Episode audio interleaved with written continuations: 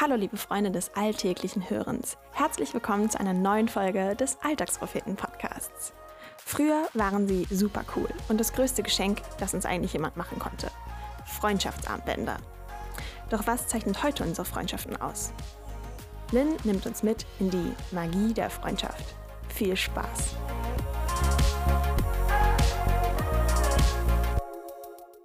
Erinnert ihr euch an Freundschaftsarmbänder?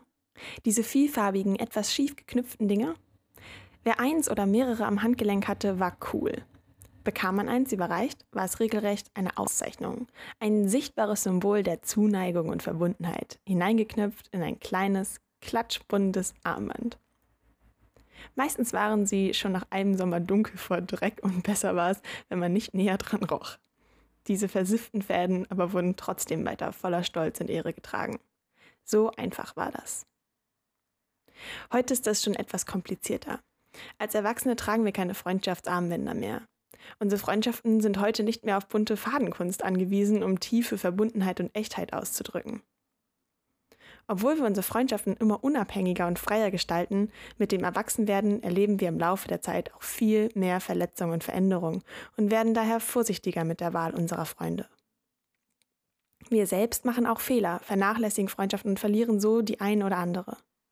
Dadurch entwickeln wir immer mehr ein Gefühl dafür, wie kostbar gute Freundschaften in unserem Leben tatsächlich sind. Und gleichzeitig wissen wir eigentlich gar nicht, wie wir dauerhaft gute Freunde sein können. Nur wenn man sich oft fragen muss, ob man dem Gegenüber genug zurückgibt, kann es ganz schön anstrengend werden, Freundschaften zu gestalten und als wertvoll zu erleben. Da brauchen wir etwas, das uns Gewissheit gibt. Aber falls du nun erwartest, dass dieser Artikel ab hier eine erfolgsversprechende DIY-Einleitung darüber wird, wie man die oder der perfekte Freund oder Freundin wird, muss ich dich leider enttäuschen. Denn eine gute Freundschaft hat meiner Meinung nach nur sehr wenig mit Planbarkeit, Perfektionsanspruch und Makellosigkeit zu tun.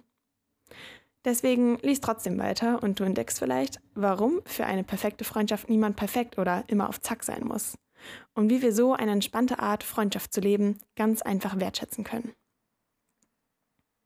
Wenn mich zum Beispiel jemand auf meine Freundschaften anspricht, meldet sich meistens als allererstes mein schlechtes Gewissen. Ich denke dann an drei Nachrichten bei WhatsApp von langjährigen Freunden seit zwei Wochen unbeantwortet, darunter eine Sprachnachricht, die ich bis jetzt noch nicht einmal angehört habe. Ich denke daran, dass ich peinlich oft Geburtstage vergesse, dass ich oft gern viel rede und dadurch weniger zum Zuhören komme, dass ich sehr selbstkritisch bin und die gleichen hohen Maßstäbe auch bei anderen anlege. Diese Liste ließe sich noch lange weiterführen und alle meine Freunde haben mindestens einer dieser aufgeführten Punkte schon mal mit mir erlebt. Heißt es jetzt etwa, dass diese Freundschaften mir nicht wichtig genug sind? Dass es nicht reicht? Nein, es heißt, dass ich die ein oder andere Macke habe, dass ich nicht perfekt bin und dass meine Macken natürlich zu der ein oder anderen Schwierigkeit im Alltag meiner Freundschaften führen können. Aber trotzdem habe ich Freunde, die mich nicht erst seit gestern kennen und die mich trotzdem lieben, so wie ich bin. Ganz ohne die Prämisse, dass ich alle Macken loswerden muss, damit sie mich lieben. Das macht mich sprachlos und überfordert mich manchmal ehrlich gesagt auch ziemlich. Gerade wenn ich an meine Macken denke, frage ich mich häufig, ob ich es jemals schaffen werde, diesen Wert in meinen Part der Freundschaften wiederzuspiegeln. Denn ich liebe meine Freunde und irgendwie muss ihnen mein irgendwie reichen, um nicht enttäuscht von mir zu sein, trotz all meiner Macken. Irgendwie hält etwas unsere Freundschaft zusammen. Was ist aber dieses irgendwie? Ich habe es gefunden, Leute. Es ist die pure Magie der Freundschaft, ihr Lieben. Kein Scheiß.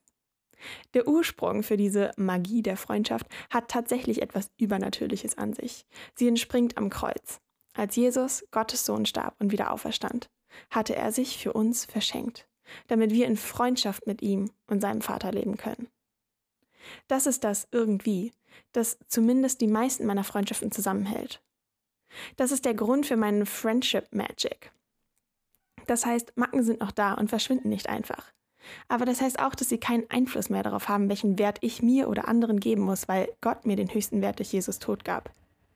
Das befreit ungemein und macht mich zu jemandem, der sich in Freundschaften auch verschenken kann, ohne Gegenleistung zu erwarten. Und es weitet meinen Blick auf mein Gegenüber. Auch er oder sie hat den höchsten Wert unabhängig von seinen oder ihren Leistungen und Fehlern. Das heißt, ich brauche keine Gegenleistung für meinen Selbstwert und gleichzeitig muss ich mir keine Sorgen machen, dass ich nicht genug für meine Freunde bin. Vielleicht ist es auf den ersten Blick naiv.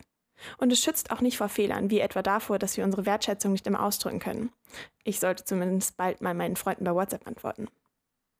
Ich darf aber auch wissen, dass nicht jeder meiner Fehler gleich eine gesunde Freundschaft zerstört. Vielleicht sollten wir uns aber auch wieder daran erinnern, was wir als Kinder so leicht konnten. Zu vertrauen und die Dinge simpel zu nehmen, wie sie sind.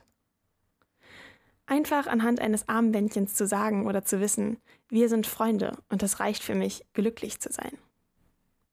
Vielleicht sollten wir auch einfach wieder anfangen, Freundschaftsarmbänder zu verschenken und zu tragen, um uns daran zu erinnern. Sie haben so ganz nebenbei eine wunderbare Erinnerungsfunktion, als ein knatschbundes Ausrufezeichen am Handgelenk, sich vielleicht mal wieder bei den Freunden zu melden oder ihnen zu sagen, wie froh man über sie ist. Eure Lynn, die gleich mal anfängt, ein paar davon zu flechten.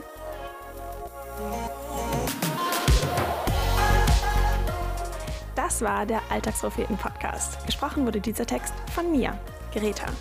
Wenn dir diese Folge gefallen hat, freuen wir uns, wenn du sie weiterempfiehlst. Du möchtest unsere Texte nicht nur mit deinen Ohren, sondern auch mit deinen Augen erleben? Dann schau auf unserem Blog auf www.alltagspropheten.de vorbei. Wenn du keinen Beitrag mehr verpassen möchtest, folge uns auf Instagram, Facebook und Twitter. Oder abonniere unseren Newsletter via Telegram oder per Mail an info@alltagspropheten.de. Dort erreichst du uns auch für Fragen und Anmerkungen. Wir freuen uns darauf. Bis dahin, mach's gut und viel Spaß beim alltäglichen Hören und Lesen.